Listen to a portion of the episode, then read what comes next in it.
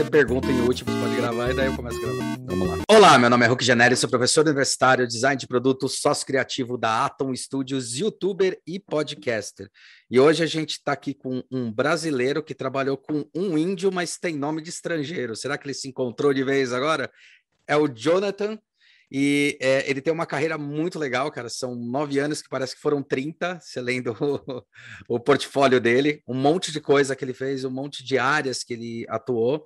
E é mais um dessa leva aí que a gente conversa bastante com o pessoal aí do DBR. Abraço, beijo pro pessoal do DBR que é, juntou aí a galerinha e que tem assim, nossa, acho que metade trabalhando na Goto Índio, né? Engraçado isso. Designer industrial formado pela UFRJ, atualmente morando no Reino Unido e trabalhando com design e desenvolvimento de eletroeletrônicos na GHD em Londres. Tem nove anos de experiência trabalhando em agências de design nas áreas de desenho industrial, tais como mobiliário urbano, residencial e para escritórios, exoesqueletos, soft goods, eletroeletrônicos, wearables, entre outros. Desde o início da carreira profissional, desempenha funções em praticamente todas as fases do desenvolvimento de produtos, desde o esboço até a pré-produção. Como designer industrial, tento sempre buscar a maior compreensão possível sobre o usuário e suas necessidades. Também busco desenvolver meus conhecimentos sobre processos e materiais para combiná-los da maneira mais eficiente possível em produtos que não são apenas esteticamente bonitos, mas também simples e intuitivos, memoráveis e que ofereçam a melhor experiência possível para o usuário. E Jonathan, obrigado por ter aceitado aí. Ele está lá da Inglaterra. Lá, aqui são quatro horas da tarde, lá são sete e meia. Aqui são quatro e meia, lá são sete e meia da noite. E putz, você vê como funciona a qualquer horário, a qualquer momento. Jonathan, obrigado por ter aceitado aí, cara. E vamos que vamos. Eu que agradeço, Hulk. Valeu pelo, pelo convite. E é, aqui já são sete e meia, já está já tá escuro desde quatro horas da tarde. É inverno aí, infelizmente, chegando para acabar com o humor da gente. Isso aí é uma coisa engraçada, né? Porque comentando isso, muita gente reclama, né? Muita gente vai viajar, vai fazer ou vai trabalhar fora, né? Tem algumas questões de depressão. Eu, eu lembro que o, que o Morita ele comentou que ele foi para a Alemanha fazer estágio tal na, na Volkswagen, Volkswagen, na Audi na época, uhum. na Audi e tal. E daí ele falou, cara, tipo, dava um, um, certo horário do dia, cara, escurecia, era uma depressão que você tinha que ficar trancado em casa, fora o gelo, que já é uma Sim. mudança, assim, absurda. É, e de fato, né, é, eu acho que é um dos primeiros pontos que tem que se trabalhar, né, mentalmente. Afinal, aqui no Brasil, blue quer dizer feliz e aí quer dizer triste, né? exatamente, exatamente. É, e você acha que não faz diferença, você acha, ah, é besteira, sabe? Mas depois que você passa o primeiro inverno aqui, você percebe, tipo, realmente faz uma, uma diferença grande, assim, no, no teu humor, né? E Londres não ajuda também com o clima aqui, o tempo aqui que já é muitos dias de céu cinza, né? Uhum. Então você tem isso com. Vai ficar aquela chuvinha fininha, escurecendo quatro da tarde, cara. Eu agora entendo o que, que eles bebem tanto aqui. e a cerveja é quente aí mesmo? Ou é lenda? Ah, eles não. É, é, não, chega a ser lenda, mas eles não, não tomam gelada que nem a gente no Brasil. É, é fria, assim, mas é, não é. A temperatura ambiente, né? é, mas eu acho, eu acho que a impressão que eu tenho é que é a temperatura ambiente, é que a gente tem noção de que é de que, não, que é mais quente, porque tipo, você já tá com frio, aí você toma cerveja, por mais que esteja fria, putz, né? É, cara, e você é carioca, certo? Sim, é, carioca, entre aspas. Eu nasci em Niterói. É, então, em Niterói. é verdade, a velha briga. É que se, se, eu falar que sou carioca, o pessoal briga comigo. É. Eu sou é, é, é Papa Goiaba, eu acho. Só que nasce em Niterói. Sacanagem. acho que é isso mesmo. O... E, putz, você é carioca, tipo, esquema, gostava de ir pra praia, faz esse tipo de coisa? Cara, muito pouco. Eu cresci em Petrópolis, né? Uhum. Então, é, praia, assim, só de vez em quando a gente descia para o Rio nos finais de semana. E quando eu morei no Rio, morei ali no, bairro Peixoto. Uhum. E, cara, assim, eu ia muito pouco à praia, porque durante a semana não tinha como. Uhum. E aí, no final de semana, a praia lotada, que você não tem nem onde sentar. E então eu acabava indo muito pouco, assim. Embora eu adoro o mar, assim. Eu, eu cresci pequenininho, em, morei assim até os seis anos de idade em Araruama, né? Uhum, tá. Minha avó tinha uma casa lá e meus pais estavam construindo a casa em Petrópolis e então tipo, sei lá, acho que com um ano de idade, dois anos de idade, eu estava indo para praia nadando e tal. Então gosto, mas não não frequentava muito. Não, porque eu tô, pergu eu tô perguntando isso porque é uma bela diferença, né? Assim, não só do, da geografia que a gente tem, né? Aí eu sei que tem algumas praias, mas não tem nada a ver com que, né? Tipo, mas é, tem uma diferença disso, tem uma diferença do clima, e eu acho que é, esse impacto foi um grande empecilho para você tomar a decisão de ir para Inglaterra. Como é que você foi parar aí na Inglaterra, cara? Cara, então, aqui foi meio. É, esses últimos dois anos, né? Pandemia à parte, né? Uhum. Foi um caos para todo mundo. Uhum. Mas é, eu sempre tive uma vontade de morar fora. Eu é, morei fora quando era pequeno, por causa da, da profissão do meu pai, que era piloto. Ah, tá. Baseado no, nos Estados Unidos. Uhum. E então, até os 11, 12 anos de idade, a gente morava, tipo, dois anos no Brasil, morava um ano fora. Então, foi uma, uma infância meio cigana, assim, sempre se mudando, né? Mudando de colégio e tal. É, eu tenho cidadania estrangeira também. Uhum. Então. É espanhola ou francesa? É isso que eu não entendi. É espanhola ou francesa? Francesa. Francesa, né? É. Tá. pai. Tá. É... Enfim, e sempre tive essa vontade de, de morar fora, né? É... E aí, depois que me formei, comecei a trabalhar e é... aí a vida foi levando, né? Você arruma um trabalho, e namorada e tal, e os anos vão passando, e você vai meio que colocando aqueles planos de lado, assim. É, mas, enfim, em 2018, mais ou menos, a gente viu que as coisas no Brasil estavam começando a ficar meio, meio cabulosas, assim, e a minha namorada, na época que virou minha esposa, também tinha muita vontade de morar fora.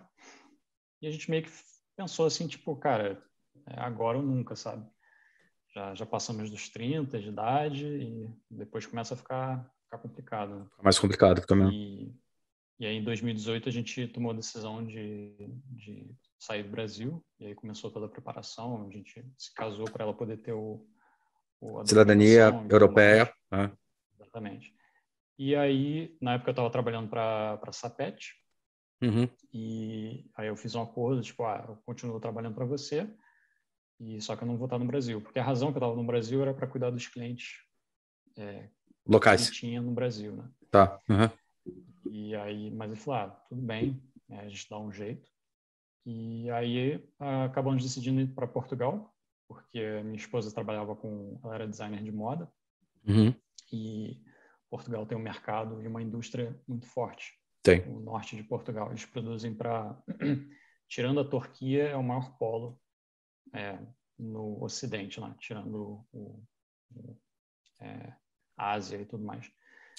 Então, Portugal parecia, tipo, como, como primeiro degrau, assim, né, para sair do Brasil, fazer a transição, parecia ser o país ideal. É o custo de vida barato, uhum. tem a vantagem da língua uhum. e tudo mais. Então, botamos essa meta e aí em 2019 a gente se mudou para Portugal. E a ideia era ficar tipo uns dois ou três anos em Portugal, continuar trabalhando com essa pet e aí então buscar é, se mudar para outro país na Europa, né? na União uhum. Europeia. E Portugal para desenho industrial é tipo não tem nada assim, sim, absolutamente sim. nada. Deve é. ter três escritórios em Lisboa, um no Porto assim e é, e os salários em Portugal são deprimentes assim. Ah é, Cara, complexo lá. É, sabia isso ou não sabia? Uma, é o menor salário mínimo da, da União Europeia. Então você tem um custo de vida muito baixo. Sim, mas sim. Em compensação, o salário também é muito baixo. E, enfim, então eu sempre tive essa ideia e fizemos essa mudança toda. E aí bateu a pandemia, né? E aí, é, a, o escritório Sapet, a gente começou a ter dificuldade em conseguir cliente e tudo mais, e a gente teve uma conversa, que era basicamente só eu e ele, era só nós dois. Entendi. E aí ele falou, ah, é, consigo te segurar talvez até o final do ano e depois de que estão as coisas vai ficar complicado. E aí ele sugeriu, é, continua trabalhando, mas já prepara o portfólio aí e começa a procurar outras coisas. Né? Pô, o cara foi gente boa, porque podia ter. Não, pois é. Ah, a é. gente já estava trabalhando junto há quase cinco anos. Nossa, então, tempo, é. A gente tinha um relacionamento muito bom, assim, é, até hoje. Então, comecei, foi, foi aquela correria, monta portfólio, dá aquele tapinha no portfólio, vê o que tem. E comecei a procurar, sair mandando. Nem faço ideia para quantos lugares eu mandei, mas é, acabou que eu consegui uma entrevista com uma empresa na Holanda, a Van Berlo, que é uma agência também, que foi comprada agora pela Accenture, Top. grupo Accenture. E, e aí, do nada, eu consegui uma, uma entrevista com a Leia, que é uma consultoria famosinha aqui em Londres, uhum. do, do Benjamin Hubert. Tá. É, então, foi meio que inesperado, assim.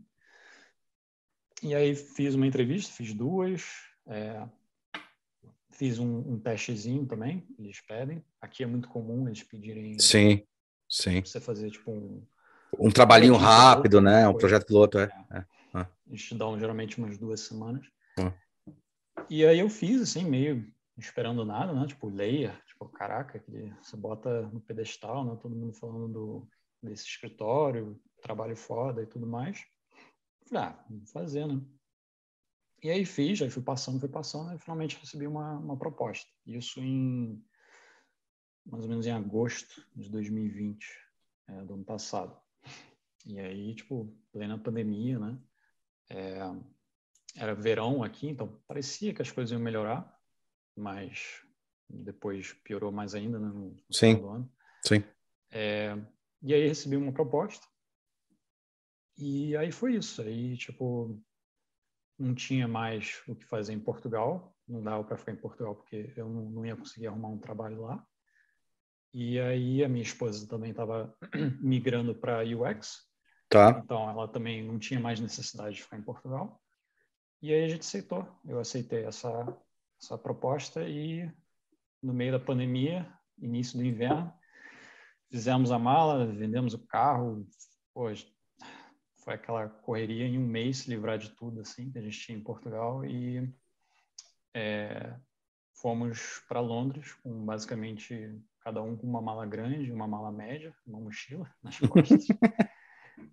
e e aí foi aquele lance, tipo, chega em Londres, eu nunca tinha nunca tinha vindo para cá, é, ficamos no Airbnb um tempinho e, e aí até encontrar um quarto né, para alugar. Uhum para dividir apartamento. E aí foi isso. Aí eu comecei a trabalhar na Leia em outubro do ano passado. E então isso foi foi assim que eu acabei aqui aqui em Londres, né? Foi, foi mais ou menos essa essa jornada, trajetória assim, essa jornada. Então, é, três anos, cara, às vezes parece, às vezes parece que passou muito rápido, às vezes parece que foi uma eternidade, assim. É, é depende do ponto, é, depende do ponto. Não, foi é impressionante, em três anos acontecer tudo isso, é uma puta virada, né, cara? Mudança de... Sim, Sim. Completamente, completamente inesperado. É, é, então foi, foi essa transição até, até Londres. Uhum. E, e aí na Leia foi, foi meio que um, assim, a Leia já tinha uma fama de ser é, meio que moer a galera, assim. Né? Tá, tá. Era muito intenso, é, muita reclamação. Você via as avaliações, assim, a galera reclamava muito de sobrecarga, trabalho aqui nem louco. A agência já é assim, mas é. lá parecia ser particularmente intenso. E aí, então, eu já vim para Londres com um certo pé atrás, assim, sabe? Mas eu falei, ah, é uma oportunidade, a gente entra em Londres antes do Brexit também, que era, uhum. era importante, porque uhum. aí poderia ficar aqui como cidadão da União Europeia. E aí acabou o trabalho início assim, já primeiro dia já toma um projeto aí, se vira, paulada. sem saber nada, assim, sabe? Tipo, só paulada, é, trabalhando, sei lá, quase 10 horas por dia, todo dia. E aí foi indo. Aí no, no início você tá com aquela energia, né? Sim. Aí, tipo, pô, maneiro, não sei o quê, é novo e tal. Mas, assim, questão de dois meses, o negócio. Dois, três meses, é. é. A, a mágica. a mágica sumiu rapidamente, assim. E, e aí, tipo assim, eu vendo, tipo, cara, esse ritmo não tem trégua, sabe? Você, você, você entrega um projeto, você já cai em outro. E eu, pô, tipo, já com quase 35 anos de idade, já com quase 10 anos de carreira, eu já passei por isso, sabe? Sim. Ficava tipo, sim. cara, tipo, eu não tinha que estar tá passando por isso agora de novo, sabe? E aí foi ficando pior, aí calhou um projeto no final do ano, assim, trabalhou até dia 24, assim, de dezembro. E teve um breakzinho, Natal Ano Novo, e janeiro já, pá, de novo. E foi um projeto, assim, muito, muito ruim. Tipo, o cliente pediu uma coisa, a gente se matou para entregar, e na apresentação o cara falou, tipo, ah, não, não, era, não é mais isso que a gente quer.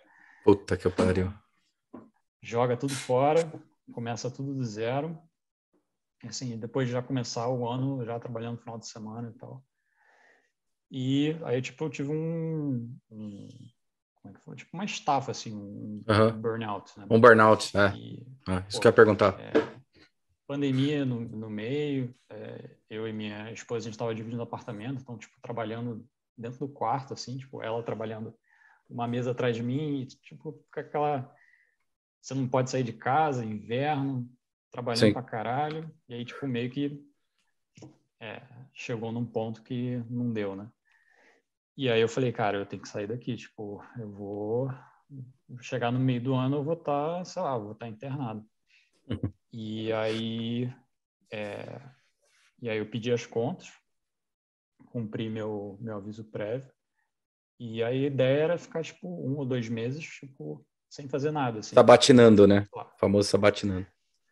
É, estudando, eu estava também sim, sim, tipo, sim. já meio de saco cheio de desenho industrial, questionando um monte de coisa. Sim, aí... é engraçado, a, a, você falou desse negócio de questionar, meu, é impressionante, cara, parece que depois você está uns 10, 11 anos na profissão, se questiona também. A, quando eu estava uns 10 anos na profissão, eu falei, será que essa porra que eu quero?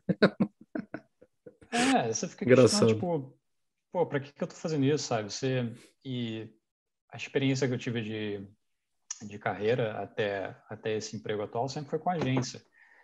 E agência você sempre, você nunca, pelo menos a minha experiência, é tudo meio superficial, né? Porque você Sim. tem tempo de realmente, Sim. tipo, estudar, pesquisar, Sim. testar. É, cara, é, é a padaria disso. É, você é, tem que, é. vai lá entregando as coisas. É, então, você chega num ponto você fica tipo, pô, o que eu tô desenhando, sabe? O que eu tô fazendo? Tô só tô, tô, realmente. Você vai no automático, né, cara? Isso que é foda. É, exatamente. E, e aí eu queria alguma coisa um pouco mais profunda, né? um pouco mais. No, fim, no final do dia, eu queria ter mais tempo para poder é, desenvolver os projetos. Né? E depois de conversar com algumas pessoas, eu percebi que, tipo, cara, só, só numa vaga in-house, é, uhum. dentro de alguma empresa, que você realmente tem como fazer isso, né?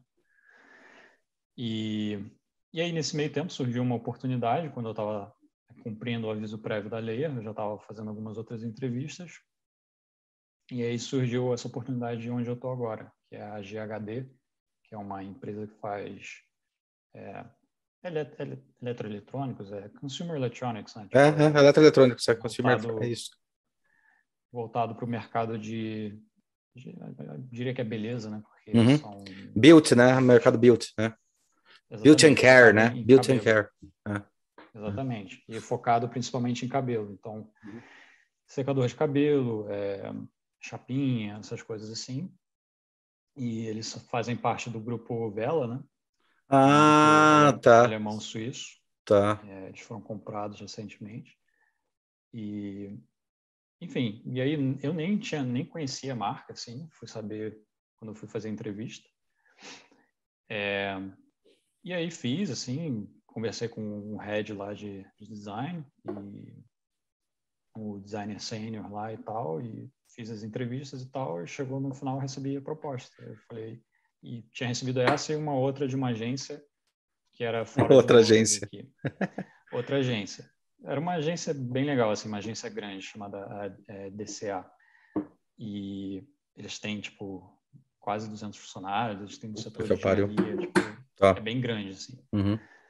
Mas teria que se mudar e a gente tinha acabado de chegar aqui em Londres e, e era agência, e aí eu fiquei, ah, cara, será que eu vou, será que vai ser furada? E aí eu decidi ir com a, com a vaga in-house e ficar aqui em Londres. Então, é onde eu estou agora. E então calhou que era justamente o que eu estava precisando, né? Uma uhum. vaga in-house, onde você tem tempo e tal. E aí vem vem esse ponto, né? Essa diferença de da, do mundo de agência, né, e consultoria uhum. para o mundo in-house, né? É, seria indústria, né? Acho que falaria no Brasil. Sim, sim, sim. A indústria é, é, é multinacional, marca, né? tipo multinacional, empresa, é, é, isso aí. Exatamente, exatamente. Indústria. É, exatamente. E, e aí foi isso, foi a primeira vaga em house, então tem algumas diferenças, né? Obviamente, é, mas é, mas é isso, assim, eu acho importante para designers jovens passarem pelas duas experiências, assim. É, eu diria que é, é melhor você passar por, por agência, consultoria quando você é jovem, quando você está saindo da, da faculdade, porque você tem a oportunidade de trabalhar, dependendo do, da agência, em muitos projetos diferentes, você você aprende as coisas rápido, porque você precisa aprender rápido. você precisa entregar rápido. Essa deadline Exatamente. é para ontem sempre, no inferno. Então, é, é tipo um intensivão, assim, né?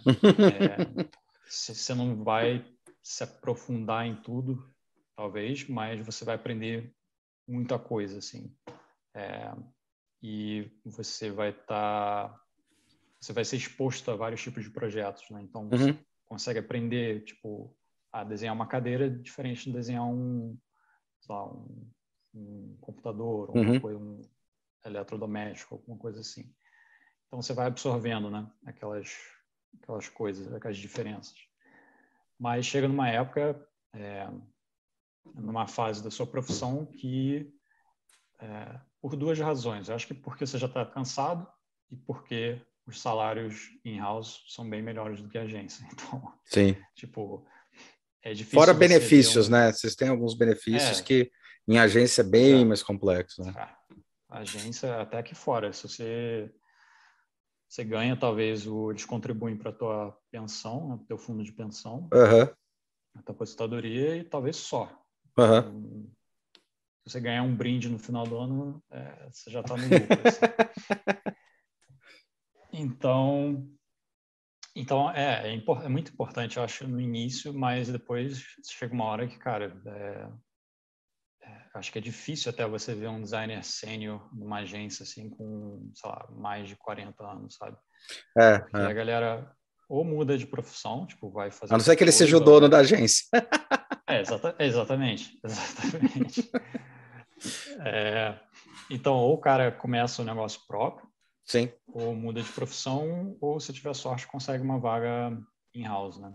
Uhum. É, porque é isso, é tipo, você trabalha muito e você ganha muito pouco, né? Uhum. Em, em, agência. Um, então e você, aí, tipo... você, desculpa até te cortar, mas tem um negócio interessante quando você comentou isso daí. Cara, você, a gente olhando teu portfólio e tal, você fez de tudo. Né? O que é bem legal. Às vezes você fica meio focado em uma só área, às vezes você começa a trabalhar em um só setor tal. Fez desde imóvel e agora fazendo eletroeletrônico, fazendo é, esse é, exoesqueleto, né? Até vi lá os exoesqueletos, fiquei até curioso para saber o que, que, era, achei muito louco. É, o que, que era teu tesão e o que, que não era e você achou que é interessante? Você hoje trabalha com um setor que você acha legal dentro industrial? Sim, então, eu diria que Assim, antes de começar design, eu escolhi design industrial porque eu era, eu queria ser designer automotivo, assim. Tá, tá básico. Pronto, e... checklist um feito. Aliás, dois, checklist. um é tipo eu desenho bem. Sim, ah, é. Mas, é, mas, isso foi uma das razões que eu não persegui. É. é. mas assim, desde pequeno sempre desenhava carro, sempre fui, gosto muito do mundo automotivo e tal. É legal pra cacete. É, automobilismo e tudo mais. É, mas, assim, rapidamente eu percebi que não era para mim aquilo, assim. É, eu gosto, mas eu não, não tinha o talento, assim, de, de desenho, né, de sketch. E também não, não, tive, não tive aquela paixão de perseguir, treinar e praticar e tal. E foi uma coisa que meio foi perdendo brilho, assim, é, conforme eu fui trilhando a faculdade, né? É, e depois de formado, assim, acho que talvez uma área que me interessava muito era era mobiliário mesmo, né? design de móveis, assim. Louco. Hum. É, e não só mobiliário residencial, mas tipo mobiliário, mobiliário urbano. Urbano. É, que isso é uma coisa, tipo, trabalhando na Índia da Costa, eu trabalhei no é, isso que eu ia falar. VLT, tá. que estava rolando lá em 2013, uhum. 2014 e tal, é, se preparando. Preparação lá para a Copa do Mundo. Uhum, uhum, uhum. Uhum. E teve, então, teve o VLT, depois teve, a gente fez também todo o mobiliário urbano da, da Orla Nova ali do, acho que se, é, onde tem o Museu do Calatrava ali no Rio. É, tá, sei, sei onde tem. Eu esqueci Mas o eu não decoro também. Toda aquela região portuária ali foi, é, foi reformada, né? Para uhum para as Olimpíadas. Pra revitalizada, né? Você fala revitalizada. revitalizada. Tal. Porto Maravilha. É, Porto Maravilha. Porto é, novo, é, foi o que eles chamaram aquela, aquela área ali.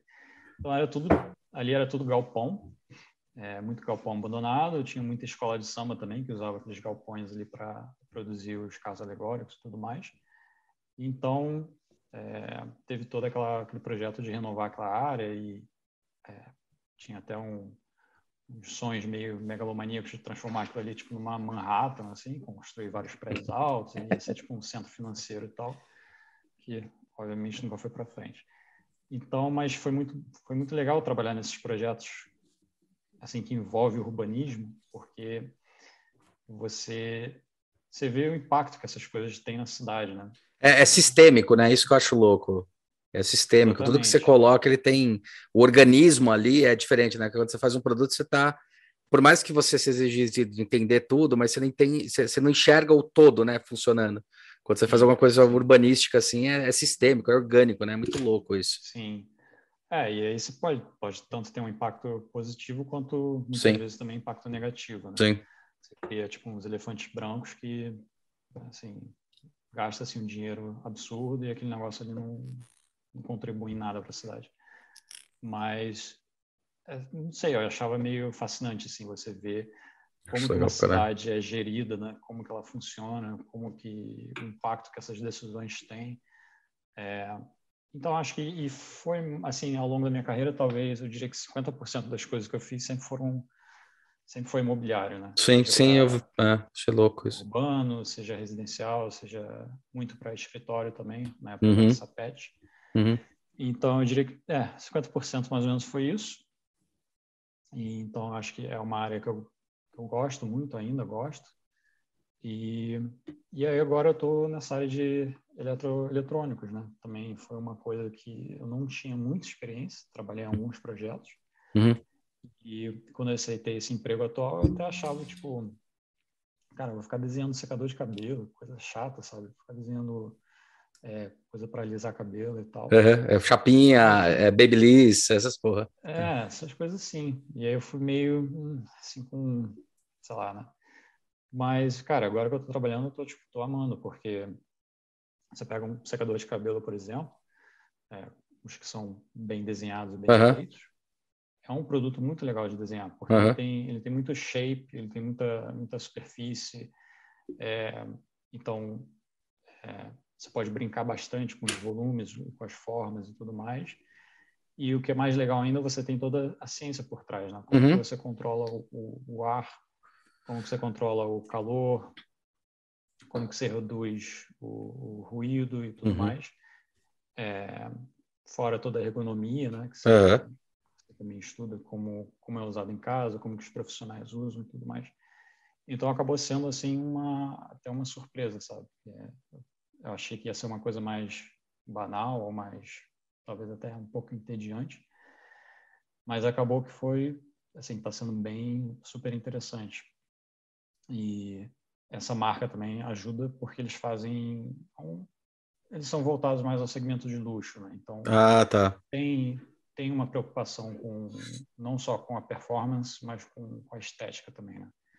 É, porque tem o um mercado de secador de cabelo também, 90% ali, você olha, tipo, umas coisas horrorosas.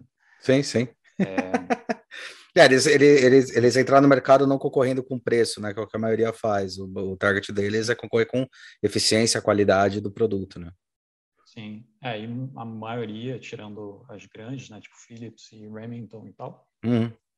eles simplesmente vão para a China, pegam um, produtor lá, mudam um detalhezinho aqui e ali, cola o, o logo deles e... É, faz o, o, white label, é, é o é white label, é. É, é um negócio off the shelf, né, que eles chamam. Uhum. E, então, isso também ajuda, né, para você, você tem esse apelo estético e tudo mais. É, então é isso, é, mas eu diria que foi.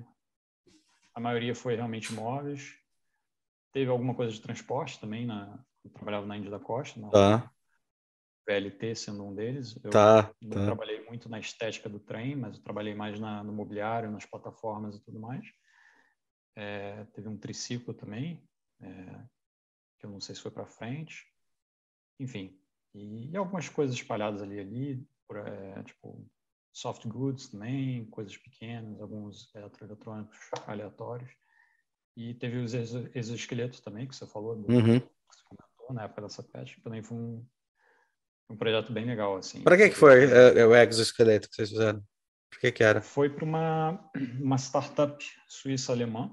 Uhum. É, e quando eu entrei na Sapet em 2016, eles já estavam na metade da, do desenvolvimento da primeira versão é, que já já estava rolando desde 2014, assim. Foi um, um, grupo, acho que foram dois caras e uma e uma mulher, e eles perceberam essa esse gap no mercado, né? É, exoesqueletos passivos, né? Porque ele não é não é eletrônico nem nada assim, ele é passivo. E parece que um deles tinha contato com gente dentro da do grupo AG na Volkswagen e Audi e tal.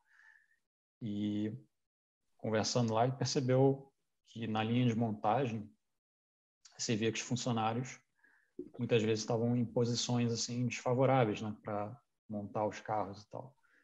É, e linha de montagem você não pode ter cadeira, você não pode ter essas coisas no caminho que é, você pode tropeçar, o negócio pode entrar na frente, enfim.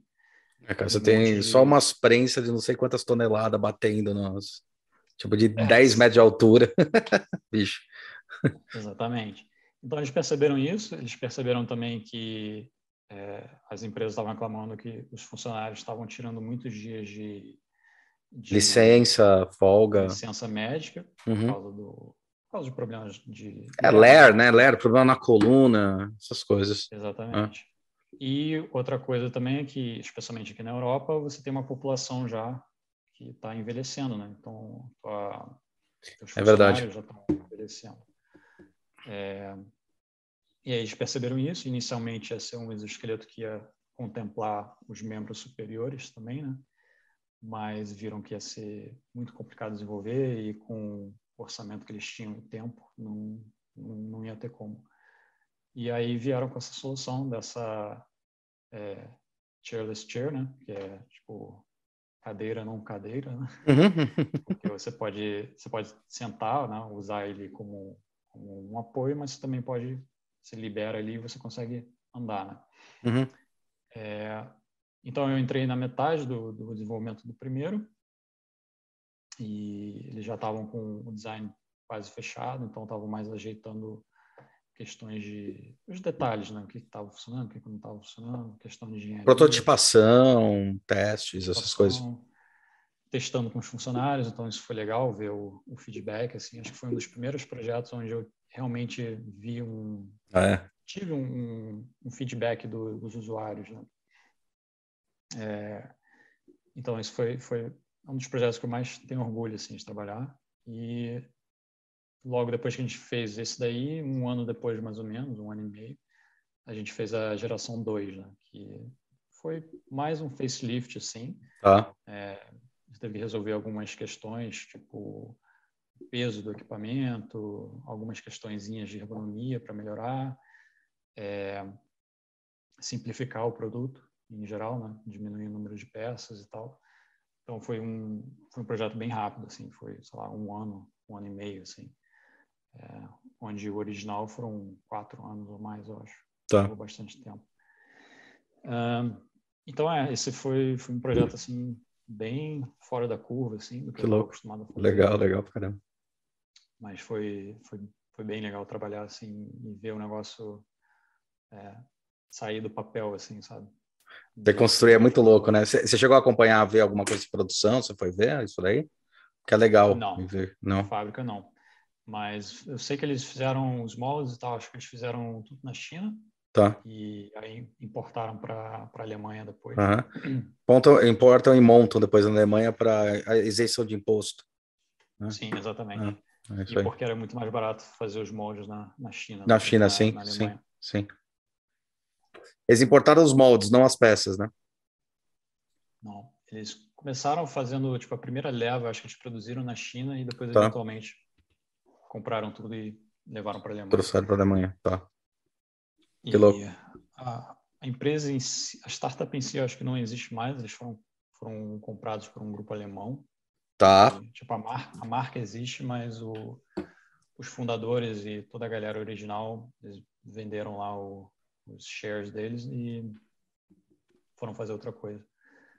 Um, então, é, esse, esse projeto foi, foi bem, bem interessante. Falando nisso aí, você tinha, tinha comentado, cara, no teu. Tá tentando lembrar agora, que você, você tinha comentado um negócio que eu achei bem louco. Deixa eu abrir aqui.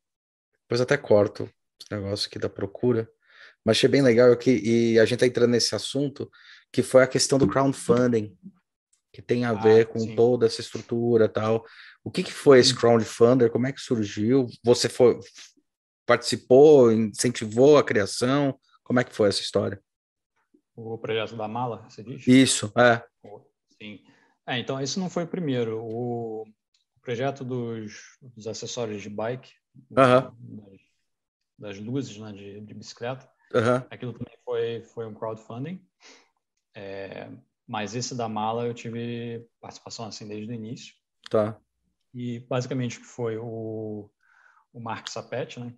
Aham. ele e a, e a esposa dele eles sempre tiveram essa ideia de começar uma marca de é, acessórios para viagem, né? É, mala, mochila, necessaire, qualquer coisa para viagem. E, e aí chegou uma hora que eles, ah, a gente vai começar a investir nisso, vamos realmente produzir. E o primeiro produto seria essa mala, Uhum. que ela tinha como diferencial um porta, um case de laptop que você Tá. acoplava do lado de fora na, na frente da mala, né? É, uma das uma das razões para a gente chegar nessa solução era o Mark especialmente viajava muito e aí você sempre tinha aquele rolê de tá com a mala, tá com a mochila, você tem que tirar o É, na verdade, ele por foi naquela, segurança. naquele surfing do, do, do nômade digital, né? Bem isso. Exatamente, exatamente.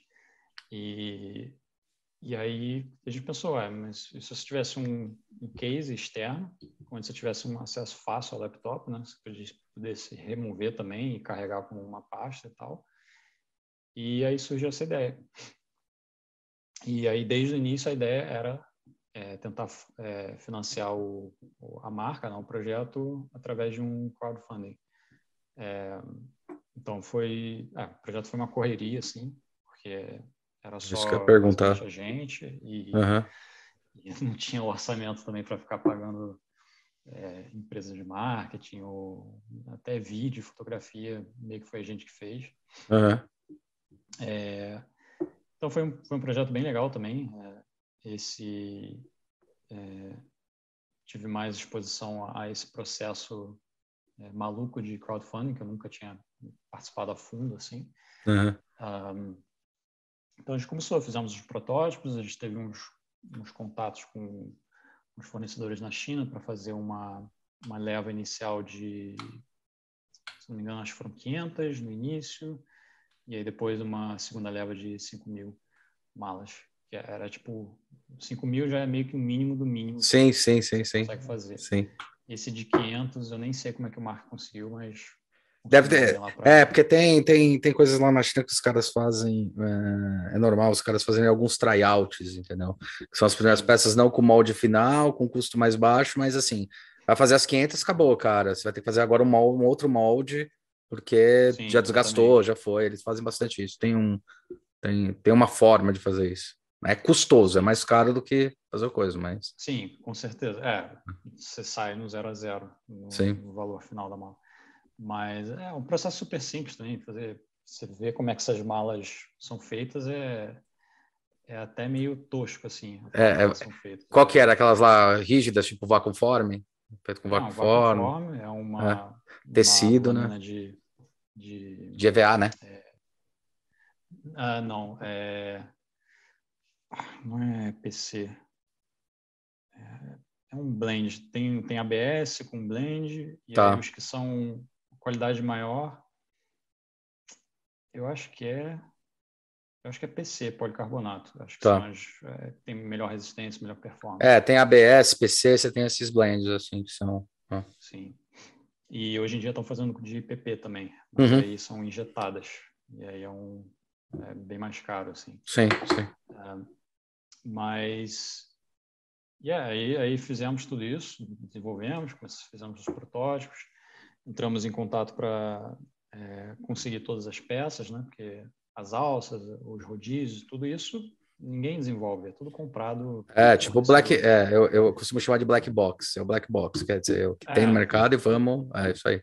Exatamente, você recebe um catálogozinho lá, um isso. menu, e aí você escolhe. É isso aí. Melhor é isso aí. É isso aí.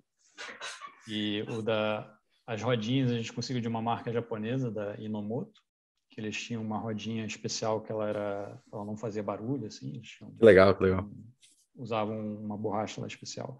Então isso foi interessante, ligar para o Japão e falar com o japonês lá que mal falava inglês. É, eles têm e, se comunicar. Nossa, os caras, chinês e japonês falando inglês é foda, velho. Puta que pariu. Sim, sim. Nossa. Então, isso foi legal. E Entendeu? E é isso, cara, fizemos tudo assim, entrar em contato com um influencer, isso acho que foi a parte mais desagradável. Do, Desagradável? É, porque o crowdfunding, cara, eu diria que eu diria que uns 70, 80% do esforço ali é você criar visibilidade para o seu projeto.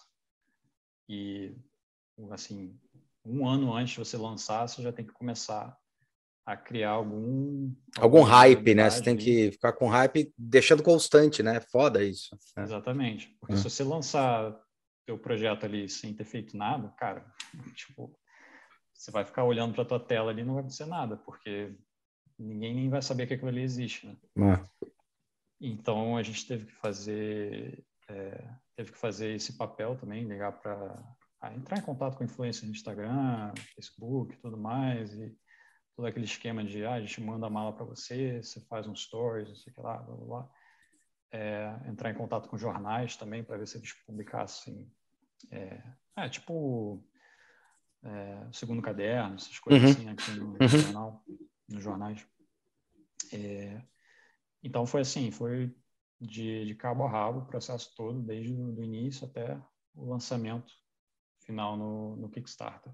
É, a gente usou o Indiegogo, no caso, um, e foi isso. O projeto, infelizmente, não, não foi para frente.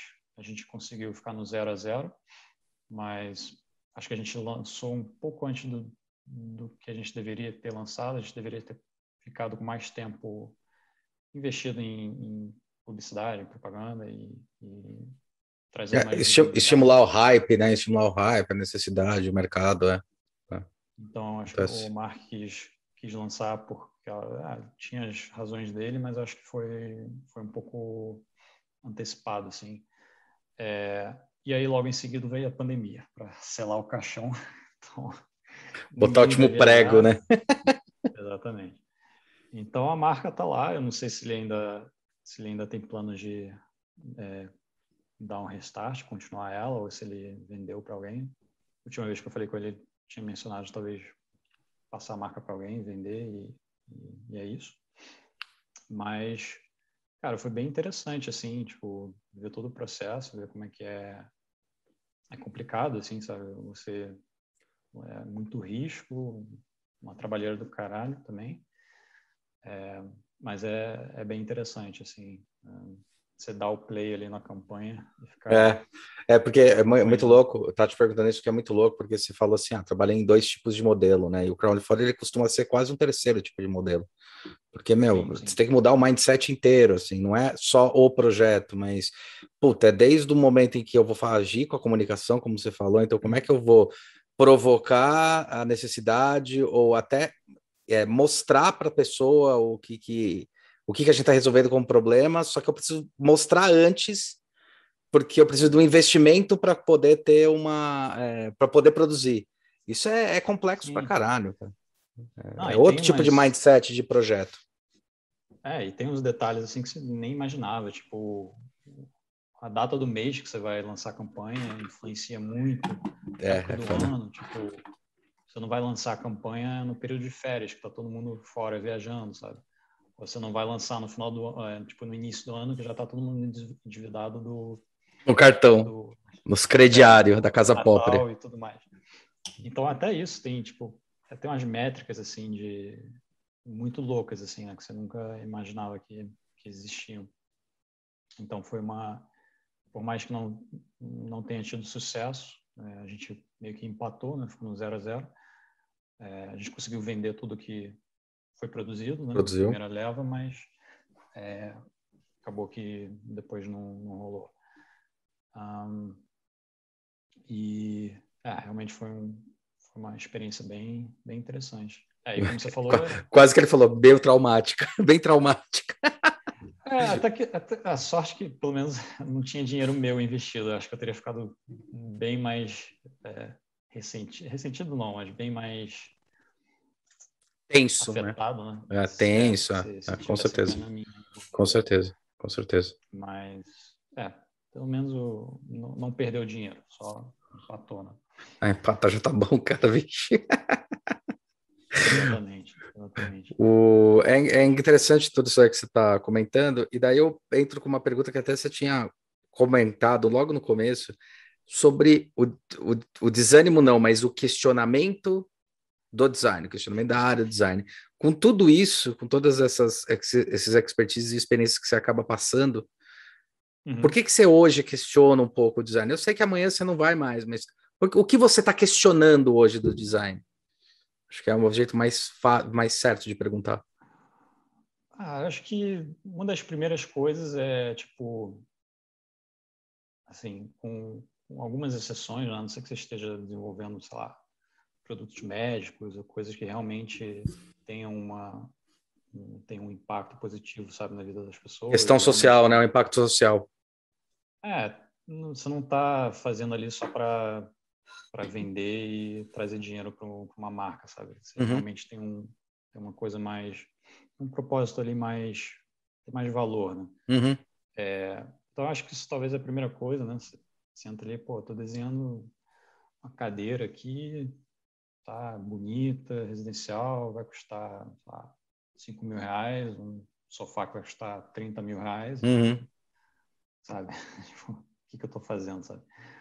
É, tem isso e aí tem também, assim, o mundo está mudando muito rápido Sim. ultimamente, né? Uhum. E a impressão que eu tenho é que design industrial está ficando um pouco para trás, sabe? Uhum. A gente, a nossa indústria pelo processo em si, são, são coisas que demoram, é, você tem que usinar, você tem que testar, sim, você sim. tem toda a logística de faz o um negócio na China para trazer para outro país e tal.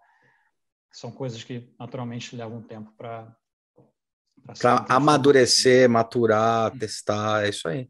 Sim. Ah. E aí você vê, tipo, o outro lado, tipo, UX, a parte digital, UI, um negócio, tipo, explodindo, sabe? É, VR, AR, Sim. agora com esse papo agora de metaverso, uhum. mais. inclusive a gente estava falando no grupo hoje sobre isso. É, então você tem uma sensação que tipo o design industrial está meio que ficando defasado ou não sei explicar direito, né? Tá, tá. E fora isso é uma área que é foda assim, tipo você tem poucas oportunidades de emprego. Sempre teve. É uma área super concorrida, assim, uhum. porque tem, tem profissional demais e, e emprego de menos. e, e também é uma área que até aqui fora ainda é pouco valorizada, ou, ou é vista como... É? É, é, é vista assim como... Como supérflua, como, são, como um final de processo. Artistas. Tá, tá. É, vocês não são engenheiros, vocês não são a galera business, vocês são a galerinha que fica ali no, no porão, mexendo no Photoshop e fazendo renders bonitos para o marketing aprovar, sabe? Uhum. Então, ainda tem um pouco essa, essa percepção, assim. É... Então, é, é, todo esse valor que a gente achava que a gente estava ganhando, parece, de, de ah, agora finalmente estão valorizando design, tudo isso foi para o digital, né? Uhum. Design Thinking, UX. UX, UI, até a gente até estava discutindo lá no próprio grupo, né? Uma, uma, um dia que era que que é que que foi que é, como é que era colocaram a ah lembrei colocaram a propaganda lá do, do, do Itaú acho que era do Itaú procurando estagiário para design de produto Aí você. algum do, alguém do grupo foi lá ver e era tipo design de produtos digitais, né? Tipo, porra, né? Sim, sim. Ah, cara, é, é, é triste. Assim, você, você recebe aquelas, aqueles alertas do LinkedIn, né? Encontramos. Um estágio para você. 50 vagas relacionadas à sua área na sua região. Aí você entra lá, tem tipo assim, as primeiras três são design industrial de fato, e o resto é tudo UX, é tudo digital. Então, é, acho que é isso. Aí você fica questionando, né? Fora que os salários também, tipo, cara, tem galera júnior, assim, em UX, UI, que tá ganhando o que eu ganho com 10 anos de experiência, sabe? Uhum. E aí você começa a pensar, tipo, o que eu tô fazendo?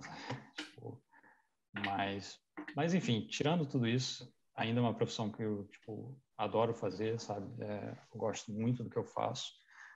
É, e se eu pensasse em migrar para uma área tipo UX, seria praticamente pelo dinheiro, assim, não, não pelo, pelo trabalho. Pelo tesão. É, embora tenha muitas coisas relacionadas no processo em si, de você entender o usuário, entender os problemas. É, é eu acho que eu acho que essa é a grande, a grande crítica que eu tenho, né? No, no, no coisa, eu sempre questiono qual é o qual é o designer que nunca é um UX, entendeu? Exatamente. Qual que ele, qual que não é, né? Qual que nunca vai partir de uma pessoa. Sempre fez. Exatamente. Então, isso eu acho. uma cadeira, Porra. Vai ter que, vai ter que estudar o usuário, quais é. são os problemas, como a pessoa trabalha, Exatamente. quanto tempo ela fica sentada, é. Eu acho que esse que é o. É, é, é, essa é a crítica que eu tenho quando eles acabam migrando o UX como sendo alguma coisa digital. Essa é a minha crítica. Porque não desvalorizando o pessoal do digital, pelo contrário, mas peraí, você é UX, você faz produto, você está pensando sobre essa essa postura da pessoa, igual todo o trabalho que você é, contou, inclusive do exoesqueleto e tal. Poxa, é, só pensar que a própria ergonomia surge em campos de trabalho ali na, na segunda revolução industrial por causa dessa problemática. Daí você vem e faz uma nova releitura, é quase uma nova releitura do que é o hoje, né? Pro coisa.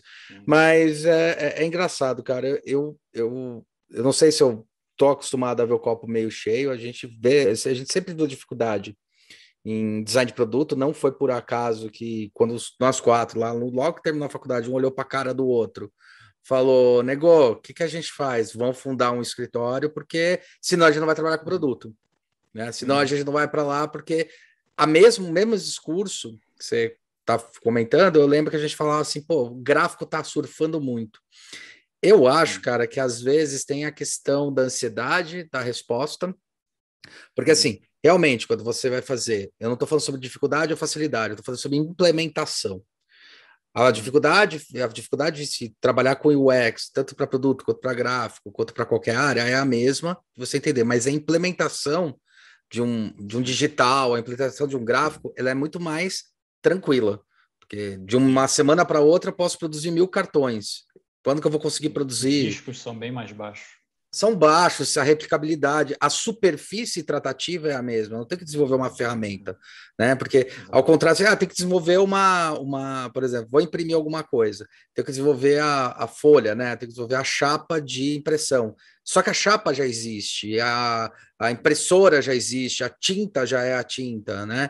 É, o filme já existe. Então você acaba transformando só isso quanto que uhum. no, na, na essa questão do produto, cara, às vezes a gente tem que desenvolver a máquina que vai fazer. Na verdade, a gente tem que desenvolver a ferramenta e entender qual é a máquina para produzir aquele negócio. Só para essa ferramenta são 90 dias, 60 dias para fazer.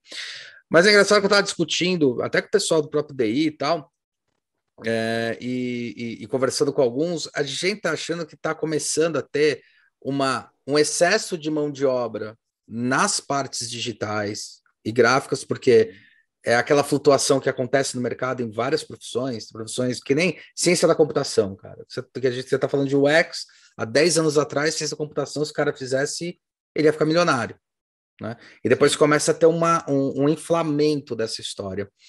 O, uma coisa que a gente começa a perceber é que está tendo cada vez menos design de produto. Né? Uhum. Mais gente migrando. Mas a gente percebe que está tendo mais necessidade de ter design de produto. Uma coisa que a gente está sentindo no mercado hoje que a gente não sentia antigamente é a quantidade de pequenos, pequenas, é, pequenas empresas surgirem querendo produzir pe, é, pequenos lotes de produto. E a nossa crítica que a gente bate é agora as indústrias têm que começar a acostumar a falar assim que 10 mil não é mais pouco, nem 5 mil é pouco, às vezes você vai ter que produzir mil. Então se adapte, uhum. né? Eu acho que as indústrias elas estão as indústrias atrapalham bastante porque elas estão ainda num pensamento é, industrial. Ah, se eu não for fazer 100 mil, não vale a pena nem eu mexer. Pô, acho uma outra forma. Né? Exatamente. Né? Que é o que a indústria 4.0 tenta discutir. É, eu estava te perguntando qual era o questionamento, porque num tempo atrás, esse negócio dos 10 anos também aconteceu comigo, foi lá pelos 11 anos, na verdade, eu até tinha esquecido de botar design, ou tinha ignorado a palavra design, quando eu comecei a revender, meus, revender o projeto, é, que o meu questionamento era por que, que eu boto mais um produto no mundo? Uhum. Não é? Por que, que eu faço mais uma ferramenta? Por que, que eu boto mais um produto? Qual a minha responsabilidade sobre aquela, aquela ação? E algumas coisas aí ajudaram eu a refletir sobre alguns pontos, uhum. né? O, o, os baldes que a gente faz, fez aí, alguns, foi um momento que foi muito crítico na minha cabeça. Porque eu falei, pô, vou fazer uma porra de um balde, que é uma, uma porra de um filme, que é uma porra de um, de um cinema, de um brinde. Uhum. Só que a gente começou a questionar com as próprias empresas, Cinemark, questionar com algumas agências, que geralmente o projeto vem de agência para a gente fazer desenvolvimento, detalhamento, questionar que é, a experiência do usuário ao assistir o cinema e tá é, refletindo sobre aquilo, cara, é uma experiência de um hype absurdo. Por que, uhum. que você vai encarar esse produto como sendo um produto, encarar brinde como sendo algo porcaria? Essa é a grande briga que a gente começou a fazer. Porque quantas vezes. E a gente foi fazer pesquisa também para mostrar algumas coisas para eles, pelo menos para iniciar. Então, é, eu comecei a questionar assim, tá, se eu sei que eu vou, o cara vai comprar um brinde, tem todo o hype que a gente sabe sobre a experiência do usuário, sobre a questão da jornada dele, quer dizer, tá esperando o ano todo para, principalmente Marvel, esperando o ano todo o filme lançar, esperando o ano todo é aquela ansiedade, vai para o cinema, vai comprar o balde. Qual era o questionamento? Era o pós, né? Então, eu também sendo nerd, gostando de bonequinho, mas entrevistando outras pessoas da área tal, da área não, da que tem, que tem gostos desse jeito, a grande crítica era, poxa, eu compro um brinde, eu boto na minha estante, no dia seguinte eu olho, a reclamação básica era essa. Eu olho e, tipo, é uma bosta. É um label, é um copo que eu comprei no uhum. hype e paguei caro. E daí a gente começou a questionar justamente isso. Mas você pagaria caro para outros produtos? Se, você pagaria esse preço se o produto fosse melhor qualidade? E daí você descobre uhum. que sim. E daí a briga que a gente tem, por exemplo, com as empresas é justamente isso, né? A gente faz um balde super barato, porque, por exemplo, Deadpool era barato fazer cinco pau, cinco reais fazer cada um, é, num lote de 150 mil peças. Só vai ter esse lote, e que mais tarde eu fui descobrir, até um ano atrás, eu fui descobrir, conversando com uma especialista em design de luxo, no mercado de luxo, que poderia ser considerado como produto de luxo devido à raridade, tipo, é um lote, e a gente brigando assim, cara, aumenta um pouco mais a quantidade de grama dessa porra, sabe? Vende a seis, porque ele vai ficar mais rígido e o cara não vai jogar fora, e você não vai perder lote, e o cara vai colocar na estante, e o cara vai. Então eu comecei a questionar é, alguns pontos que eram é, em produtos, isso aí que eu estava te falando. Estão surgindo cada vez menores empresas querendo produzir menores quantidades, e a gente e vai faltar design de produto para fazer isso. Né? Vai faltar, uhum. eu estou sentindo. Somente com o universo maker de todo mundo comprar impressora ou, impressor, ou tecnologias aditivas, que daqui a pouco você vai ter em casa mesmo. Tipo, não tem coisa, não tem problema isso daí, mas não tem ninguém que projeta essa porra. Não tem ninguém que pegue e fala assim: eu quero criar um produto com isso. Basicamente, as pessoas vão num CAD Grab, é, GrabCAD, vão em alguns lugares assim, baixam e imprimem, né? Então tinha esse uhum. questionamento. E a outra coisa é: se tem que existir um produto, qual é a influência, o impacto que eu posso realizar sobre isso? Né? Então, desses baldes foi justamente isso, tá? Não tá bom o que eles estão apresentando, então vamos tornar bom. Então eu lembro que o Deadpool foi um que a gente mudou radicalmente. Ele era de um jeito que parecia, tipo, não era o Deadpool, era um, uma cabeça escrota. Uhum. Foi entrevistar, fez UX rapidinho, tá? a gente tinha cinco dias. Pegamos um dia só para entrevistar essa galera, para entender o, o, o, que eles entendiam pelo personagem, o que, que ia fazer e daí entregar uma relevância, né? Então, uhum. É, eu acho que, que tem um pouco dessa, dessa questão da responsabilidade, mas é, completando isso, né, que você estava falando, porque o meu questionamento na época foi isso: para que, que eu vou colocar mais um produto no mundo? Até que eu cheguei numa Sim. conclusão que é: se eu sou designer e a minha profissão é responsável perante isso, eu é que tenho que mexer nessa porra e não um imbecil que não sabe fazer isso.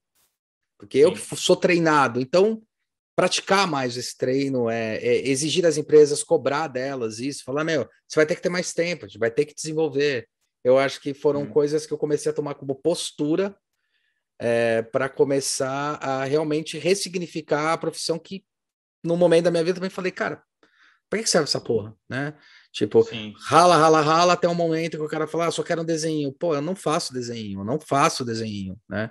Eu não, não faço facelift só. Então, sei Exatamente. lá, eu acho, eu acho curioso isso.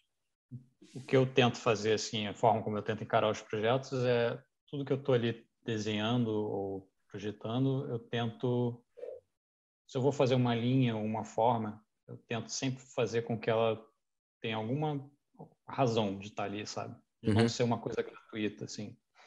É, tipo, é uma eterna briga com o marketing, porque, tipo, marketing quer botar uma telinha LCD em OLED em tudo. Bluetooth, né? Que nem. É. The Big Bang Theory, né? Botar... Bota Bluetooth na flor que vende. Quer botar tela em tudo, quer botar LED em tudo. E, tipo, eu acho que é o nosso papel falar, cara, esse produto precisa disso, sabe? É, não, vai, não vai agregar nada ao produto. Você só está criando complexidade, tá, tá sabe, tá é, complicando ainda mais a linha de montagem, é, enfim para uma coisa ali que, sabe, não está agregando nada.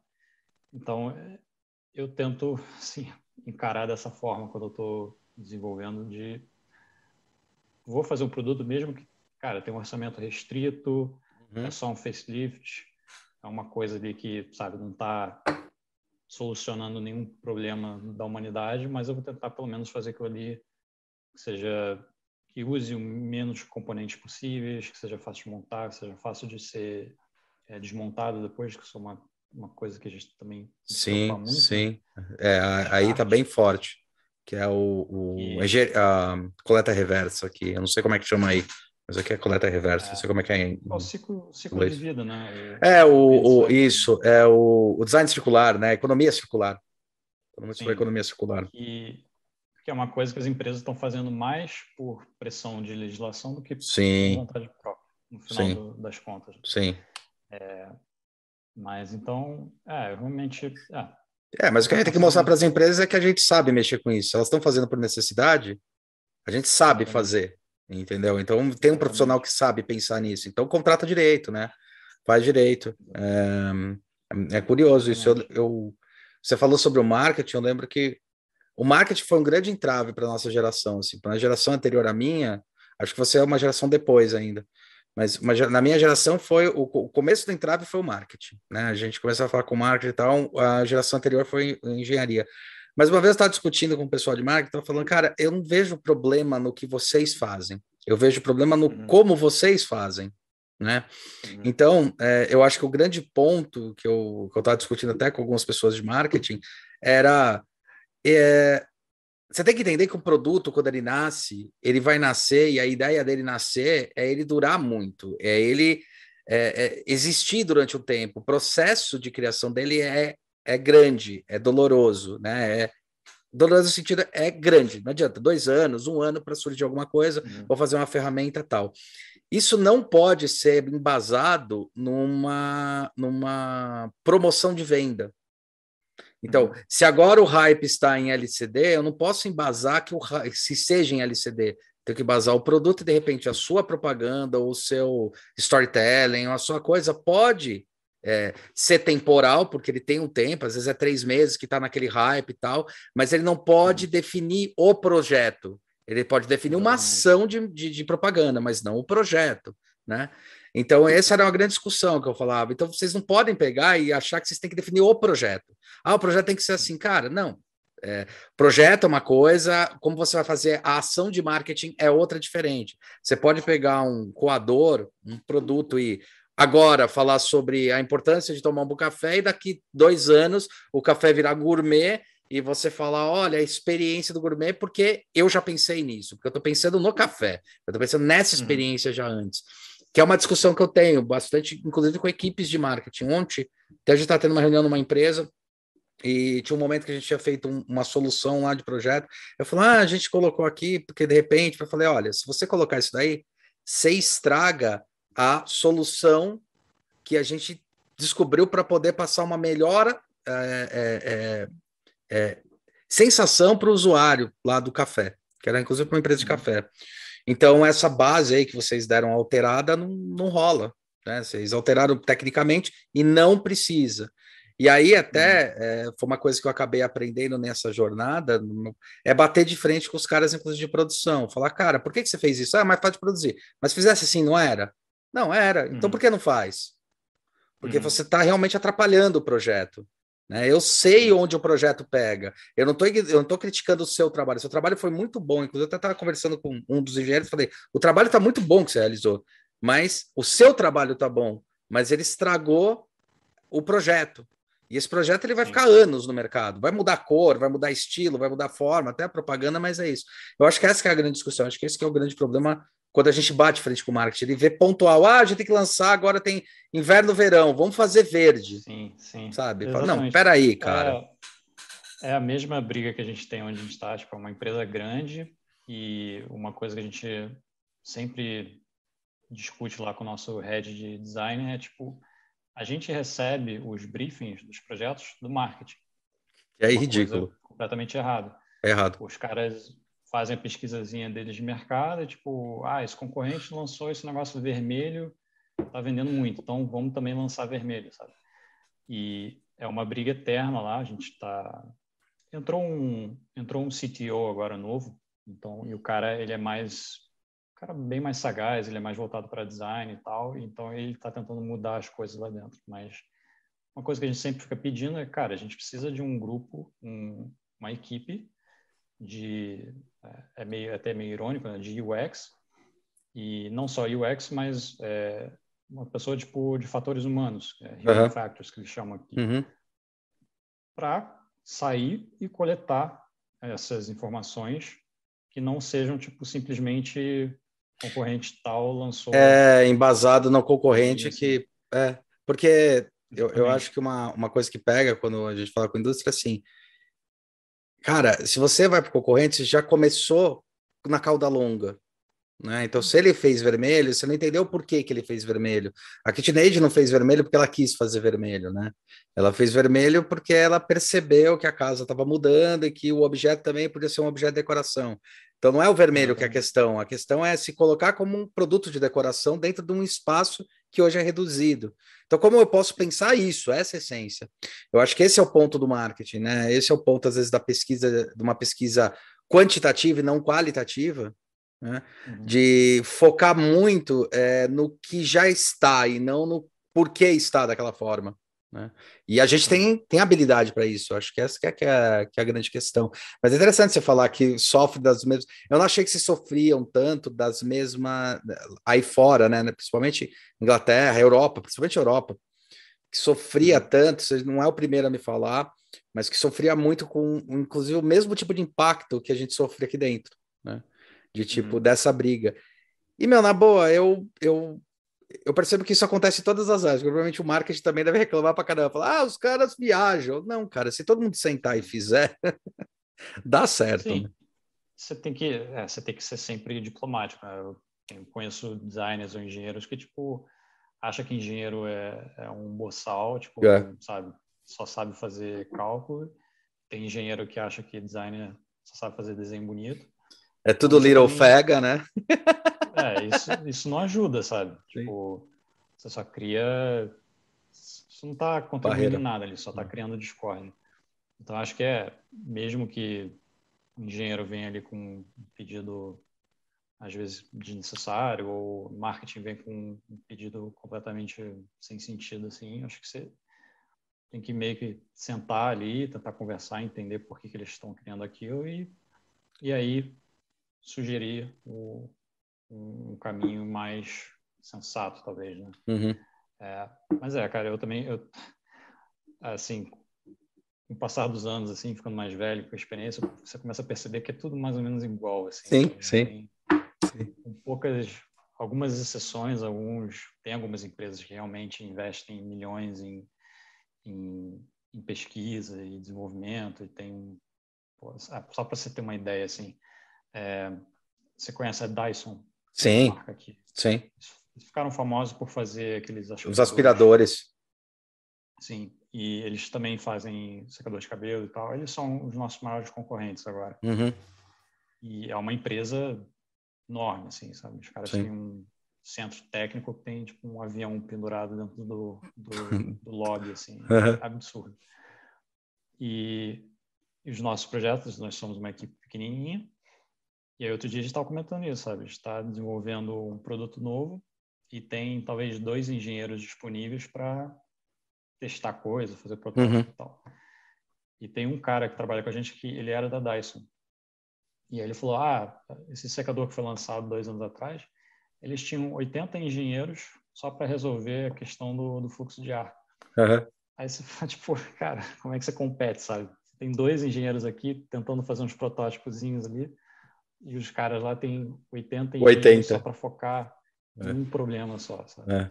Então, tem empresa que realmente ainda eles têm, têm uma visão, assim, uma eles têm um, uma forma de trabalhar muito específica, né? O que, que leva eles a serem líderes do mercado, né? Sim. Mas eu diria que a maioria é essa, essa bagunça aí que doideira. Briga eterna entre. Que doideira. E é, é legal. Ouvir, é, e é, é, engraçado ver esse negócio da Dyson, porque quando eu estava na faculdade, a Dyson estava começando a aparecer. Deixa eu, tipo, foi da década de 90, né? Então a gente foi de 97 a 2000, e ali a Dyson começou a aparecer com os, com os aspiradores. Falou, meu, quem que são esses caras, bicho? É, é interessante. E é isso, né, cara? É, é construção de marca, né? Eu acho que Sim enquanto as empresas elas estiverem ainda pensando em tentar suprir a necessidade do mercado, olhando para o mercado e não olhando para o que elas podem dar de melhor para o mercado, vai continuar acontecendo isso. Mas me surpreende é, quando você comentou que, meu, sofri lá, sofro aqui, a uhum. mesma coisa, né? Ah, quando sobre essa percepção. Muito louco. É, aqui tem, é, tem algumas diferenças, assim. É tem essas brigas, essas discórdias, assim, mas aqui realmente os caras têm é tudo ali na planilhazinha, toda uhum. semana tem, tem as reuniões, Sim. bate os pontos ali, tipo, os caras, os projetos aqui onde eu tô agora, eles são, é, varia de um ano a quatro anos, assim, então, isso é outra coisa que eu esqueci de falar, tipo, você tava falando dessa coisa de, às vezes, ah, só simplesmente copiar a cor ali agora ou, ou lançar um produto ali segundo o hypezinho que está acontecendo agora.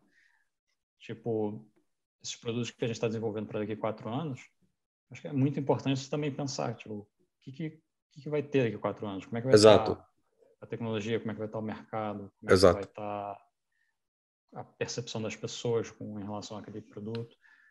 E isso é uma outra coisa também que a gente briga muito já com a engenharia, porque eles tendem a querer fazer o que eles sempre fazem. Né? Sim. Tem a zona de conforto ali. Uhum. Então, isso eu acho que é um papel muito importante do, da gente. Assim, Fundamental. Industrial, tipo, sempre tocar e sempre é, Dá um push-up, né? Dá um push-up, é. Exatamente. É. Tipo, cara, vocês estão escolhendo um motor que foi desenvolvido no ano passado para um produto que vai ser lançado em 2024, sabe? Enquanto isso, teu concorrente está ali desenvolvendo um motor próprio daqui a quatro anos. Você vai lançar um produto daqui a quatro anos já com tecnologia defasada. Defasada, sabe? E isso é, isso é complicado também. É complicado para caralho. Altas discussões. Ah, vai custar muito caro, não sei o que lá. Mas é, tipo, ah, vai custar dois dólares a mais agora, mas olha o que é. vocês podem estar ganhando daqui. É, é, é, é, as empresas começarem a olhar não como custo, mas como investimento, né? Eu estou investindo agora porque eu sei que vai ter retorno sobre algum ponto lá na frente, né?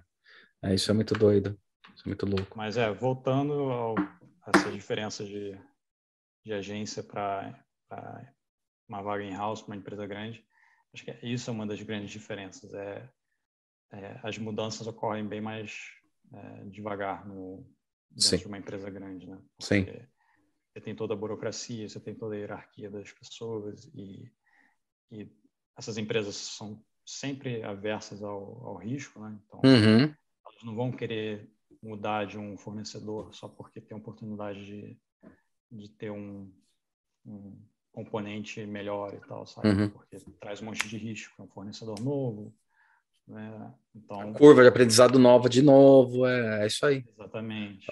Ou e seja, na agência você tem essa flexibilidade de. Até demais da conta. Até demais, sabe? Mas, mas é, eu, assim, eu, eu não volto para agência, não, cara. Tipo, não, eu sei, é uma cansativo. muito, muito boa. Não, mas é cansativo, é pouco provável. É cansativo, é cansativo mesmo. Cara, bacana, já deu já aí mais que uma horinha, não quero mais tomar teu tempo. E queria saber o que, que você quer é, finalizar com alguma coisa, quer falar alguma coisa que a gente não comentou. Ah, eu acho que, assim, para a galera que está tá escutando e está começando a carreira agora, ou está tá estudando principalmente, é, eu diria, assim, duas coisas que eu gostaria que tivessem, é, ah, me, me, não me ensinado, mas duas dicas que pudesse ter me passado era, tipo, cara, estuda o quanto você puder, assim, tenta absorver o máximo possível, Sim, leia sobre tudo envolvido, não só, ah, tudo bem, você gosta de imobiliário, mas tenta se informar de outras áreas. É, eu acho muito importante também tentar ler ou aprender ou conversar com pessoas tipo da engenharia, pessoas do marketing, pessoas que lidam mais com a parte de business, porque eu acho isso é, eu vejo muito isso. Eu acho que a gente como designer a gente fica muito, não, eu sou designer, eu só quero saber de desenhar meu produto ali uhum. você meio que se fecha para o que está acontecendo. E muitas decisões, eu diria que as maiores das decisões são estratégicas da empresa, é. o business, é isso aí mesmo. E às vezes você fica sem entender, ah, mas por que, que cancelaram esse projeto e tal. Então, acho que tentar entender como que o, o business de forma geral, ou como que a indústria de forma geral funciona, eu acho isso é importante assim ler sobre. É chato e tal, mas eu acho super. Ah, eu gosto. E é, é, depende. Às vezes é chato, às vezes não, mas e outra coisa também, tipo, uma coisa que a gente não, não teve oportunidade de fazer na, na minha época de faculdade, porque é, LinkedIn, Facebook, essas coisas estavam nem existiam ou estavam bem no início, mas é, tentar entrar em contato com pessoas tipo no LinkedIn, sei lá, ver um designer que você vê que você gosta, que você admira, é, tipo, você vê que o cara já tem experiência, entra em contato, pede para trocar uma ideia, tipo, cara, muita gente vai te ignorar, mas muita gente vai estar super disposta a fazer uma reuniãozinha ali por Zoom. E isso, tipo, conversar com o máximo que você puder com pessoas que já estão no mercado, já têm experiência, porque eu acho que isso é uma coisa que eu vejo pessoas hoje fazendo. É, minha esposa, por exemplo, que migrou para UX, ela fez muito isso. Uhum. Entrou no LinkedIn, viu uma, um designer lá, cara, tô começando minha carreira, queria trocar uma ideia com você.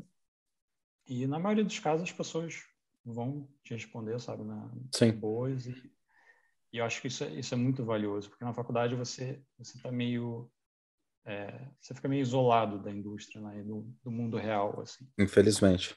Então, E hoje em dia é tão fácil. Tipo, cara, no teu celular, no teu tablet, você tem ali. Você pode entrar em contato com um designer em qualquer lugar do mundo para trocar ideia. Né? Então, é isso. E fora isso, acho que é, tem muita coisa, muita, muita coisa a falar, mas acho que é, é isso. E, e tentar sempre desenvolver seus produtos ou fazer as coisas com, com propósito, né? Não só simplesmente por, por ser bonito ah, achei essa forma legal, mas sempre tentar trazer algum algum propósito assim naquilo que você está fazendo, por mais que seja uma uma escova de dente ou um, um automóvel assim, né? Acho isso importante também. E eu acho que é mais ou menos isso, Hulk. Legal, cara. Cara, queria te agradecer bastante aí. Valeu, bicho. E, bom, boa sorte aí na sua nova jornada, nova empreitada. Legal. Cara, obrigado. E eu que agradeço pelo convite, acho muito legal o papo. Adoro trocar ideia e falar sobre design, assim. Então, sempre aberto aí para trocar ideia. E para qualquer pessoa também que esteja escutando e queira é, fazer pergunta ou qualquer coisa, entrar em contato comigo, cara, fica à vontade. Vai estar tá aí embaixo com os contatos dele. Vocês dão uma olhada, estão aí embaixo aí no contato dele, entra em contato com ele e troca uma ideia, meu, quem sabe. Isso aí. Perfeito. Valeu, Obrigado, cara. cara. Obrigado você, meu. Você de novo. E um abração. Abração, meu. Até. Até a próxima. Tchau, tchau. Tchau, tchau.